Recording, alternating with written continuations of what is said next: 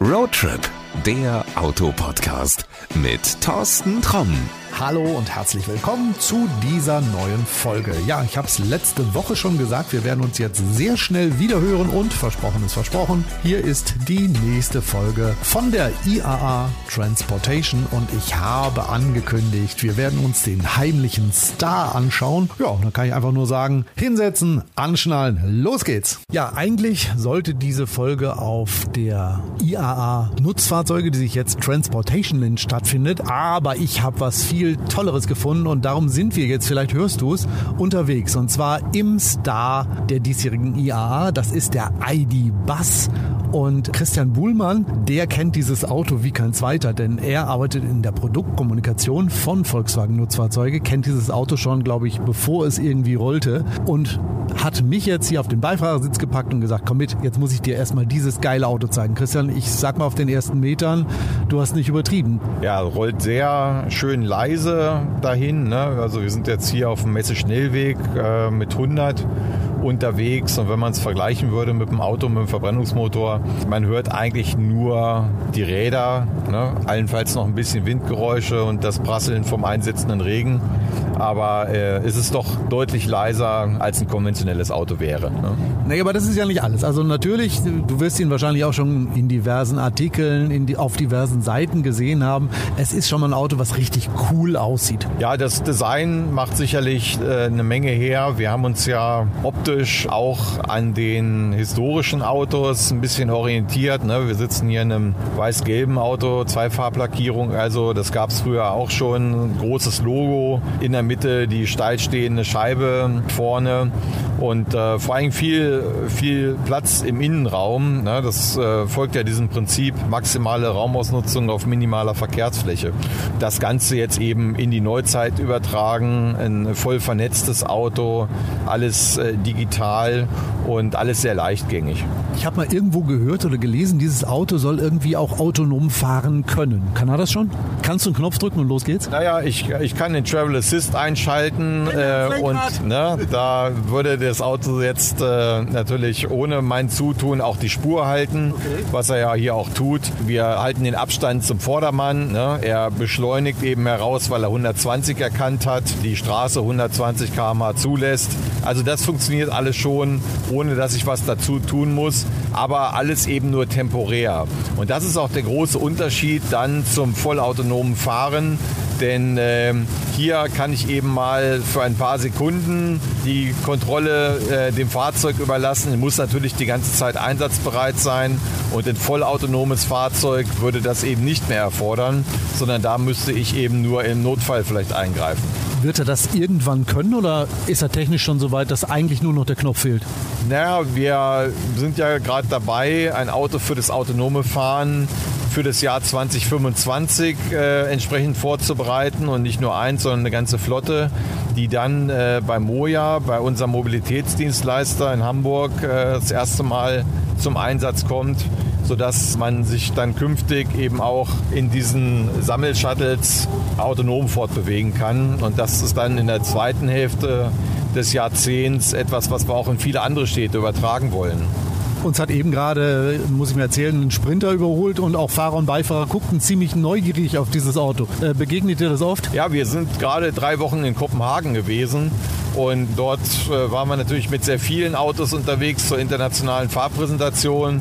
Und es ist eigentlich äh, egal, wo man anhielt oder wo man vielleicht zum Aufladen oder so eine kurze Pause machte. Man wurde überall angesprochen von den Leuten. Also der, der Bulli, der ist schon in den Herzen vieler Europäer.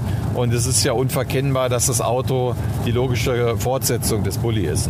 Ich habe es eben in den Messehallen immer wieder gesehen und gehört. Also es stehen einige der ID-Bus in, in den Hallen verteilt mit verschiedenen Aufbauten. Und immer stehen die Leute davor und sagen, ach guck mal, das ist der neue elektrische Bulli. Keiner sagt ID-Bus. Ja, weil der Bulli eben in den, in den Köpfen ist. Äh, gleichzeitig braucht man natürlich einen internationalen Namen. Und Bulli ist ja ein rein deutscher Begriff. Äh, die Amerikaner haben das Auto beispielsweise immer Microbus genannt. Die Franzosen haben ihn immer Kombi genannt. Ne? Für uns Deutsche ist ja ein Kombi was ganz anderes. Ne? Und weil das Auto eben unter sehr vielen Namen international bekannt ist, haben wir eben einen neuen Begriff gesucht und der, das Thema Bus hat es eigentlich am besten getroffen. Ne? Der Kleinbus, da kann sich jeder was drunter vorstellen. Und weil es natürlich ein Mitglied der ID-Familie ist, haben wir es dann ID Bus getauft. So wie ja auch die Studie vor fünf Jahren schon hieß. Ne? Das hat sich also durchaus durchgesetzt. Es gibt, glaube ich, noch einen tollen Namen in China für diese Autos. Ne? Ja, in, in China nennt man die äh, Mianbao Che. Das übersetzt sich so wie Brotauto. Das hängt zusammen mit der Form äh, des Fahrzeugs, weil die Chinesen erinnert das so ein bisschen an ein Kastenbrot. Ne? Nun muss man natürlich sehen, woher kommt das. Für die Chinesen war in den gerade 80er, 90er Jahren, wir erinnern uns an Santana, Jetta, an solche Autos, das waren immer Stufenhecklimousinen und damit war natürlich ein Auto, was so eine Kastenform hatte, erstmal was Ungewöhnliches. Und dieser Begriff hat sich da gehalten. Also du siehst schon, in jedem Land hat der Bulli eigentlich einen anderen Namen. Ne? Und deshalb war es ganz gut, dass wir jetzt mal einen gemeinsamen Namen dafür gefunden haben. Wobei Brotauto gefällt mir super. Ja, ist, äh, ist ja auch eine Form, das Ganze zu beschreiben. Aber es ist immer sehr positiv besetzt. Ne? Das ist immer ein Auto, was irgendwo ein großer Sympathieträger ist. Ne? Ja, das auf jeden Fall. Also ich glaube auch jeder, der mit diesem Auto irgendwie Kontakt hat, verlässt das Auto, wenn er mitgefahren ist oder auch wenn er sich es genau angeguckt hat, immer mit einem Lächeln. Ich habe keinen gesehen, der da rausgekommen ist und gesagt hat, äh, nee, hätte ich mir irgendwie anders vorgestellt. Man reist ja sehr entspannt. Ne? Du sitzt immer etwas herausgehoben, so aus dem Verkehrsgeschehen, hast da so einen guten Überblick über das, was draußen passiert. Und das sind ja jetzt auch Autos, die sind nicht unbedingt zum Rasen gemacht. Ne? Die Höchstgeschwindigkeit hier liegt bei 145 für so ein elektrisches Auto in diesem äh, Bussegment völlig ausreichend. Und es geht eigentlich eher darum, wie kann ich entspannt sitzen. Ne? Ich kann jetzt hier meine Armlehnen entsprechend runterklappen, habe mir dann also so, so sozusagen so ein Captain Chair äh, eingerichtet und kann also sehr lange, schöne, lange Strecken damit unterwegs sein und komme eben sehr entspannt an. Das ist so das, was ich aus den Vorgängern kenne, so ab, was weiß ich, T4, T5, die haben das alle gehabt, dieses entspannte, du sitzt höher, ja, aber nicht so wie im SUV, sondern es ist schon vielleicht noch ein bisschen höher. Es ist sehr angenehm, ja, es ist sehr ruhig und das macht er jetzt also auf jeden Fall auch. Ja. Jetzt kommen wir mal zum Elektrischen. Es gibt immer noch viele Skeptiker, die sagen, ah nee, elektrisches Auto viel zu früh und das mit der Reichweite ist ein Problem, das mit dem Nachladen ist ein Problem. Christian, ehrlich ist ein Problem? Also sehe ich ehrlich gesagt nicht. Wir sind jetzt, ich selber schon viele tausend Kilometer, ein Kollege von mir sogar über 30.000 Kilometer mit dem Auto unterwegs. Wir haben eine Ladeinfrastruktur mittlerweile gerade hier in, in Deutschland, die enorm gewachsen ist in den letzten Jahren. Ne? Wenn man mal überlegt, dass die beiden großen Tankstellenbetreiber, also Aral und Shell, dass die ihre Tankstellen umgebaut haben auf E-Mobilität dass sich dort Schnellladesäulen haben und äh, dass dann dazu viele neue Anbieter auf den Markt gekommen sind und äh, alle bieten eben diese Möglichkeit an, schnell das Auto zu laden. Noch dazu habe ich die Möglichkeit, mein Auto zu Hause in der Garage zu laden. Ne, wer beispielsweise in einem Haus lebt oder in einem Reihenhaus lebt, der hat ja häufig einen Carport. Also es gibt schon viele Möglichkeiten. Ich kann ja ein Benzin- oder ein Dieselauto kann ich ja zu Hause äh, gar nicht auftanken. Bei Strom geht das aber. Es hat also auch Vorteile. Ja, jetzt kommen die Skeptiker und sagen, ja, hör mal, ich wohne aber in Düsseldorf, in einer Altstadt, ja, in einer Mietwohnung. Wie soll ich das machen? Kabeltrommel? Naja, bei einem Auto mit 400 Kilometer Reichweite äh, ist einmal die Frage, ob man dann unbedingt ein Vielfahrer ist, der wirklich jeden Tag laden muss. Und so würde man ja auch vielleicht einmal die Woche zur Tankstelle fahren und so kann ich dann eben auch zu einer Schnellladestation fahren. Ne?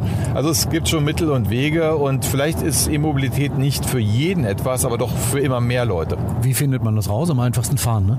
Ja, selber mal ausprobieren kann und äh, für sich eben entscheiden, was bin ich eigentlich für ein Typ. Also ist eben E-Mobilität etwas, was für mich in Frage kommt.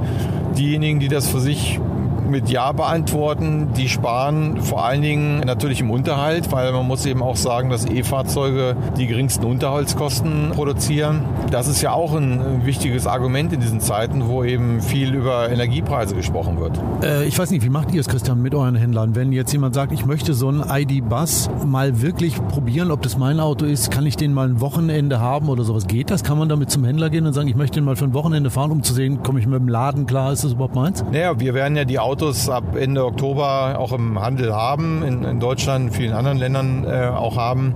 Und ähm, dann ist es natürlich eben die, die Sache des Händlers, dann Probefahrten anzubieten. Aber ich glaube, dass das viel darüber funktioniert, habe ich mal da drin gesessen, habe ich das Ganze mal erlebt, dann kann ich eben auch mitreden. Ne? Und dann kann ich immer noch entscheiden und sagen, das ist nicht meins oder es ist vielleicht doch besser, als ich es mir vorgestellt habe. Also ist der Tipp, wenn die Autos beim Händler stehen, hingehen, reinsetzen, Runde fahren und dann äh, selber entscheiden. Ja, genau. Und äh, so ist es ja mit der ID-Familie insgesamt auch. Ne? Wir sind ja so gestartet ja mit dem ID3 und ID4 ne, bei Volkswagen Pkw und jetzt wird die Produktpalette eben immer weiter ausgebaut und ja, der ID Bus ist jetzt das erste Auto von Volkswagen Nutzfahrzeuge, was in großem Volumen voll elektrisch verfügbar ist. Ich denke, es ist ein tolles Angebot. Und welche Autos danach kommen, das werden wir in einer der nächsten Folgen erklären. Christian, erstmal vielen Dank und äh, ja, dann guck mal, dass wir jetzt wieder nach Hause auf die Messe kommen. Genau, das machen wir. So, das war unsere heutige Folge von der IAA Transportation und vom ID Bus. Wenn du dich für einen Bulli interessierst und wenn du dich für einen elektrischen Bulli interessierst, ist das, glaube ich, etwas, äh, was man sich mal echt genauer angucken sollte. Also mach das einfach. Der Link ist in den Show Notes und dann pass gut auf dich auf und wir hören uns in der nächsten Folge wieder. Bis denn dann. Ciao. Das war Roadtrip, der Autopodcast mit Thorsten Tromm.